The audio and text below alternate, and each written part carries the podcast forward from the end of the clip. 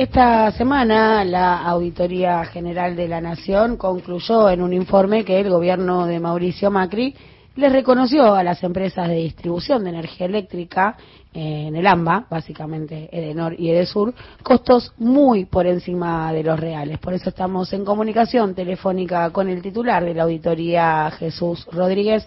Buen día, muchas gracias por atendernos. Acá Luciana Glesser y Sebastián Premisi los saludamos. Hola, buen día Luciana, buen día Sebastián, un gusto saludarlos. ¿Cómo están ustedes? Muchas gracias por su tiempo. Y entonces, eh, Jesús, hemos sido estafados. Bueno, vale la pena hacer algunas aclaraciones. En primer lugar, ese informe eh, resultó consecuencia de una votación dividida, donde cuatro auditores votaron en una dirección y tres, lo incluido, en otra. Así que eso refleja las opiniones y los matices que hay sobre ese trabajo, ese documento, que si usted me permite, yo podría señalizar en lo siguiente. Sí, adelante. Eso fue el resultado de una revisión de lo que se llamó, de un estudio de lo que fue la revisión tarifaria integral. Sí. Que era una obligación que la ley imponía a que llevara adelante el Poder Ejecutivo se realizó en el año 2016, luego de 13 años que estuvo sin hacerse, y estuvo sin hacerse porque hubo una ley de emergencia económica que, por entre otras cosas, intervino los entes reguladores. Y en consecuencia se normalizó, se cumplió con la ley y se hizo la revisión tarifaria integral. El segundo comentario que me gustaría hacer ese informe en esa perspectiva adolece de dificultades técnicas porque se hace en base a los estados contables de las empresas distribuidoras y no en relación a los costos de prestación de los servicios. Por eso es que se dice que hubo un incremento o un sobregasto o un sobrecosto y eso nuestra interpretación no es correcta. Jesús, perdón, una, una consulta, por ahí es una, una aclaración, usted se hace sobre los balances, ¿y los balances no están contemplados los costos de producción de las mismas empresas? Eh, le voy a tratar de explicar. Eh, durante ese periodo largo de congelamiento tarifario, con entes reguladores que tenían funcionarios concursados y que fueron intervenidos, se produjeron dos o tres consecuencias importantes. La primera de naturaleza económica. La política tarifaria de la administración de aquella época produjo dos consecuencias muy nocivas, que fue la pérdida de un gran activo que tenía la sociedad y la economía argentina, que era el superávit comercial y el superávit fiscal. Como resultado de esa política de congelamiento de tarifas, se importó mucho más de lo que se exportaba y se subsidió de manera generalizada.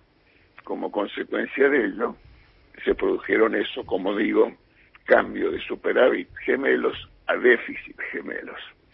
Le pongo un ejemplo. Si esa política absurda de congelamiento no hubiera sucedido, la Argentina no hubiera tenido ni déficit fiscal ni déficit de cuenta corriente. Entonces, como consecuencia de esa circunstancia, las empresas distribuidoras, que es lo que hemos trabajado, tenían severísimos problemas de funcionamiento, eh, no cumplían con planes de inversión, no gastaban porque no tenían ingresos. Entonces, cuando se analiza para fijar cuáles son los requerimientos de tarifas para esas empresas distribuidoras, que es el estudio se hizo sobre empresas que gastaban poco, que no tenía que ver con las necesidades de la prestación del servicio. Déjeme dar un ejemplo complementario.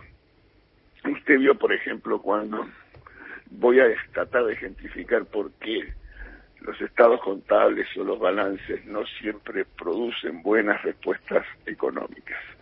Usted vio cuando se produce una devaluación. Estamos hablando, perdón, de empresas públicas, porque también es eso, un dato, me, parece relevante, empresas que cotizan en bolsa, con lo cual los balances deberían ser bastante fehacientes. Eh, se ve que no estoy siendo capaz de explicarme. No estoy diciendo que los balances no sean ciertos. No, no, digo, en cuanto, a en cuanto al tipo de información que genera. lo, Que, eh, lo que estoy diciéndole, para hacer un análisis de costo de prestación de un servicio, lo que tiene que computarse es el costo de reposición necesario para prestar ese servicio y no un análisis contable que tiene que ver con los gastos que una determinada compañía hizo. Es un problema conceptual. Es un poco, si usted me permite, como cuando se analiza que el Banco Central tiene utilidades, porque el Banco Central tiene activos nominados en dólares, hay una devaluación, aumenta sus activos, en consecuencia tiene utilidades.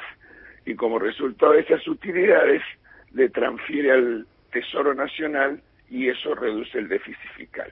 Eso es una contabilidad creativa, una ficción contable que produce una utilidad que genera una reducción del déficit fiscal, pero que no necesariamente es un análisis económico sustantivo. Es lo mismo que está sucediendo en este caso. A ver, perdón, eh, lo interrumpo acá para ver si entiendo. Usted explica entonces, ¿no? Que eh, estos fenómenos, el reconocimiento, ¿no? A costos sobreestimados, eh, por arriba, ¿no? Del más o menos entre el 54 y el 60% que se le hicieron a estas empresas, se justifica de alguna manera en la pérdida de rentabilidad que tuvieron en los años precedentes, dado, ¿no? Esta situación de déficit, de congelamiento de tarifas, entonces que por eso está justificado reconocerle sobrecostos. Sigo sin entender, sigo sin poder explicarme. Bueno, entonces intentemos entendernos que con un diálogo constructivo. Bueno, ahora ya me queda claro, Jesús, que usted votó en contra de este informe, ¿no? De la auditoría. Usted y Pichetto, me imagino que también. Y estoy tratando de justificar las razones por las cuales la hice, para tratar de explicar por qué ese informe no es eh, revelador de un verdadero estado de situación. Sí. Volvamos a entendernos, a intentar entendernos entonces. Digo, ¿hubo efectivamente reconocimiento de sobrecostos a las empresas? ¿No o sí?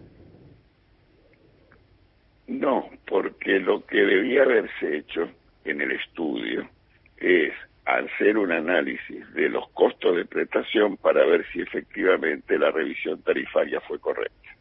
Si eso se hace, es correcto. Como se pretende decir que lo que hay que analizar no son los costos, sino los gastos de empresas que tienen unos ingresos resentidos por el congelamiento y en consecuencia no invierten y en consecuencia no hay una adecuada prestación del servicio, no se puede hacer un efectivo estudio de cuáles son los verdaderos costos de prestación del servicio si se miran los balances. Ok, Jesús, una consulta, porque también hay un informe de, del ENRE, de, de, la actual gestión, que eh, no sé si lo analizaron en este caso puntual, pero que dice que eh, dando por válida, digamos, el, supuesto, el, congelamiento tarifario del periodo 2006 al 2015, eh, más allá de ese congelamiento tarifario, los recursos recibidos a través de subsidios fueron incluso superiores a la actualización tarifaria que las empresas eh, demandaban en el periodo. Es decir, que tuvieron recursos vía subsidios incluso superiores, y estoy citando un informe del ENRE, incluso superiores así se hubiese actualizado la tarifa como con el esquema que se planteó en el año 2017. La verdad que no, no, no, tengo presente ese informe del orden, pero ya que estamos hablando de subsidio, déjenme decirle algo. Eh, la política aquella de subsidio de la cual hablábamos, generalizado a todo el país, fundado en un subsidio a la demanda, en consecuencia no importa quiénes eran y cuántos ingresos tuvieran los usuarios, igual tenían un servicio de subsidio. Llevó a que, por ejemplo, en el área metropolitana de Buenos Aires, eh, los subsidios, el, área metropolitana de Buenos Aires pagara eh, costos muy inferiores a los del resto del país. Quiero recordar una cifra de que los usuarios del área metropolitana pagaban un tercio de lo que pagaban cualquier otro usuario en cualquier otro lugar del país. Me parece que la diferencia más grande estaba con la provincia de Santa Fe, donde se pagaban cinco veces la tarifa que pagaban los usuarios del área metropolitana, lo cual constituye un verdadero despropósito y esa comparación también era negativa cuando se hacía con otros países de América Latina, Colombia, Brasil, Uruguay, que pagaban dos, tres y cuatro veces más que lo que pagaba un usuario del área metropolitana de Buenos Aires. Entonces esos subsidios eran inequitativos en términos regionales y eran absolutamente inequitativos en términos de distribución del ingreso. Pero eso pasó hasta el año 2015.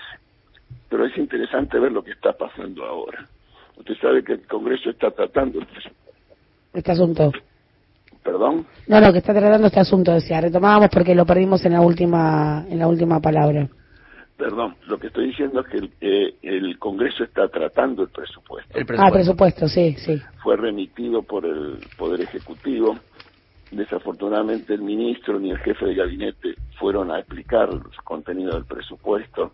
Las comisiones no se han reunido, pero la lectura del presupuesto permite tener información permite saber, por ejemplo, que hay una hipótesis de inflación del 33%, que se cree, se estima, se propone, se propicia que a finales del año próximo el tipo de cambio será de alrededor de 130 dólares y se sostiene que hay que financiar una parte de los de los costos de prestación de tarifas, de servicios.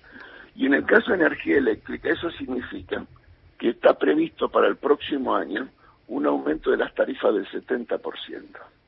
¿Cómo llega a ese número del 70%? Porque, ¿cómo, ¿Cómo llega al 70%, Jesús?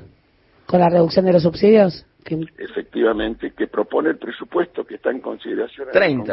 ah, sí, sí, hay un consenso sobre 30, eh, generalizado, de un aumento del 30. Pero bueno, supongamos. No, no supongamos nada, le estoy diciendo que el Poder Ejecutivo dice que la inflación va a ser del 33% el tipo de cambio el 31 de diciembre del año próximo va a ser de 130 Son estimaciones, usted bien lo sabe. Le tocó ser ministro de Economía el último tramo del gobierno de Alfonsín a las puertas de las privatizaciones, Jesús.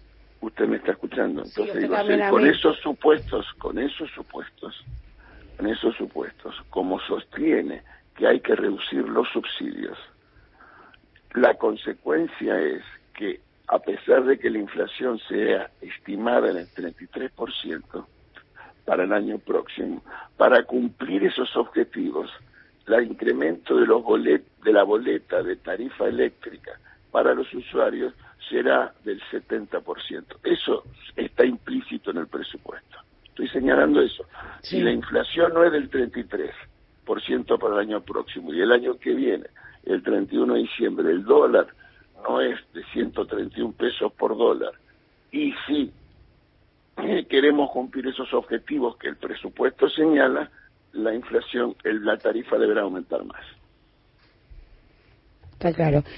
Eh, Jesús Rodríguez, le agradecemos muchísimo su tiempo con Radio Nacional. Vamos a seguir conversando sobre estos temas. Pero va a ser un gusto, Luciana, Sebastián, un beso grande y buen día. Un abrazo. Pasaba Jesús Rodríguez, eh, titular de la Auditoría General de la Nación, que por mayoría determinó que el gobierno de Cambiemos le reconoció sobrecostos a las empresas distribuidoras de energía eléctrica